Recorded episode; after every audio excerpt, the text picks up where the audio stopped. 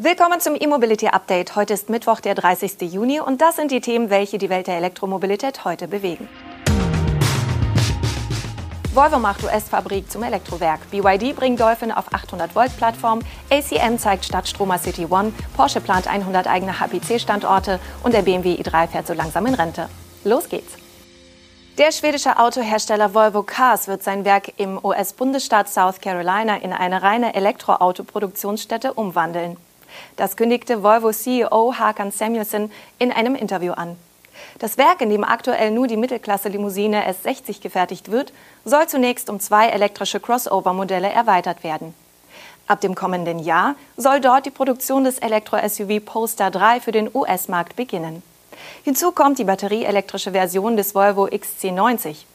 Noch nicht offiziell ist, ob auch der vor einigen Tagen bestätigte rein elektrische Nachfolger des Volvo XC60 ab Ende 2024 in dem US-Werk produziert werden könnte. Das nordwestlich von Charleston liegende Werk wurde vor drei Jahren in Betrieb genommen. Nach früheren Aussagen des Autoherstellers wurden in den Standort etwa 700 Millionen Dollar investiert, um dort künftig Elektroautos zu bauen. Laut Samuelson wird es nun die erste Fabrik der Welt sein, in der unsere vollelektrischen Autos der neuen Generation gebaut werden, noch vor Europa und vor China.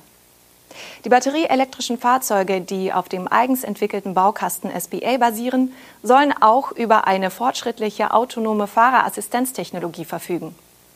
Die künftig im Werk Richville gebauten E-Autos sind in erster Linie für den US-Markt bestimmt. Doch es gebe die Kapazitäten bei Bedarf auch Überseemärkte zu beliefern, heißt es in dem Bericht weiter. Der chinesische Autohersteller BYD hat bekannt gegeben, dass das erste Modell auf Basis seiner neuen 800-Volt-Architektur ein Kompaktwagen wird. Als Serienmodell erhält der Stromer den Namen Dolphin. Im April hatte BYD das Auto bereits als Konzept vorgestellt. Die neue 800-Volt-Plattform soll in künftigen E-Autos des chinesischen Konzerns zum Einsatz kommen, aber parallel auch anderen Autobauern angeboten werden. Bei der Präsentation während der Automesse in Shanghai versprach BYD enorme Fahrleistungen und Reichweiten. Die Rede war von mehr als 1000 Kilometern und einer maximalen Beschleunigung von 0 auf 100 km/h in nur 2,9 Sekunden. Außerdem soll die E-Plattform 3.0 Schnellladen mit 800 Volt ermöglichen. Der Dolphin wird gut vier Meter lang, der Radstand beträgt 2,70 Meter. Ihre Energie bezieht die Schrägheck-Limousine aus einer LFP-Batterie, deren Energiegehalt aber nicht genannt wird.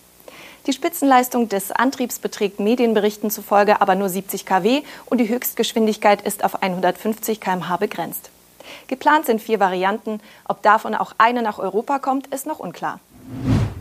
Die ACM Adaptive City Mobility GmbH liefert mit dem ACM City One einen Ausblick auf die Serienversion eines modularen Elektrofahrzeugs und des dazugehörigen Ökosystems. Das Projekt ist unter Förderung des Bundeswirtschaftsministeriums entstanden. Mit seinem modularen Aufbau lässt sich der 3,60 Meter kurze und bis zu 110 km/h schnelle ACM City One mit wenigen Handgriffen vom Pkw zum Transporter verwandeln. Er kann also entweder bis zu vier Passagiere oder Lasten mit einem Ladevolumen von bis zu 1450 Liter transportieren. Ein Batteriewechselsystem in Kombination mit intelligentem Home Charging machen den Stromer sehr vielseitig im Einsatz.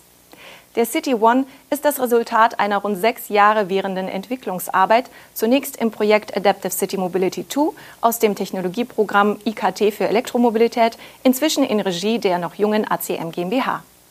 Der Stromer eignet sich laut Gründer und Unternehmenschef Paul Leibold vor allem für Ride-Hailing und Shared Mobility Flotten.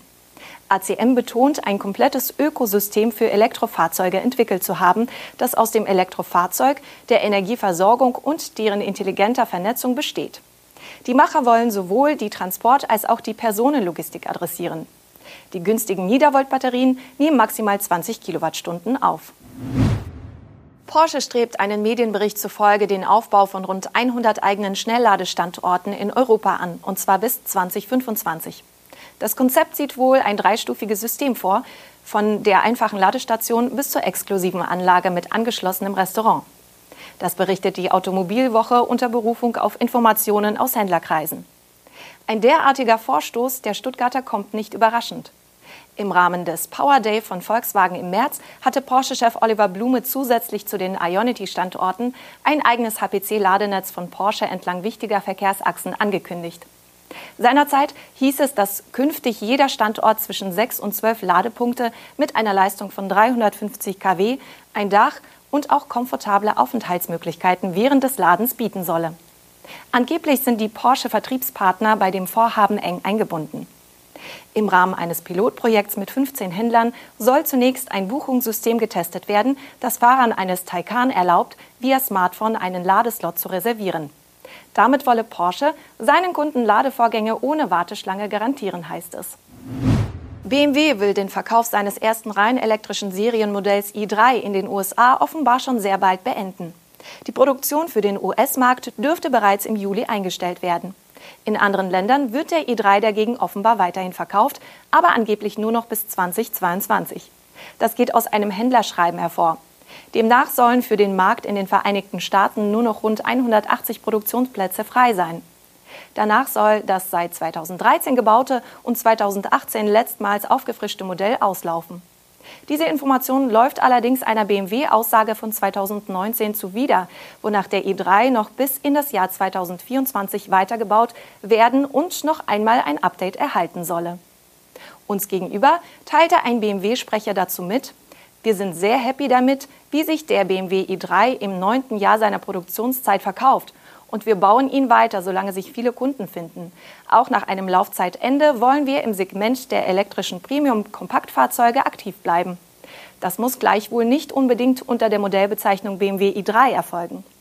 Der i3 baut auf einer dezidierten Plattform mit Carbon-Fahrgastzelle auf und brachte BMW ab 2013 im Elektromarkt weit nach vorne. Allerdings kam danach kein weiteres Modell, wodurch die Pionierwirkung verpuffte. Immerhin hat sich der i3 über 200.000 Mal verkauft. Das war unser E-Mobility Update für diesen Mittwoch. Wir sind morgen mit unserer Videosendung und dem Podcast wieder für Sie da. Tschüss und bis dahin.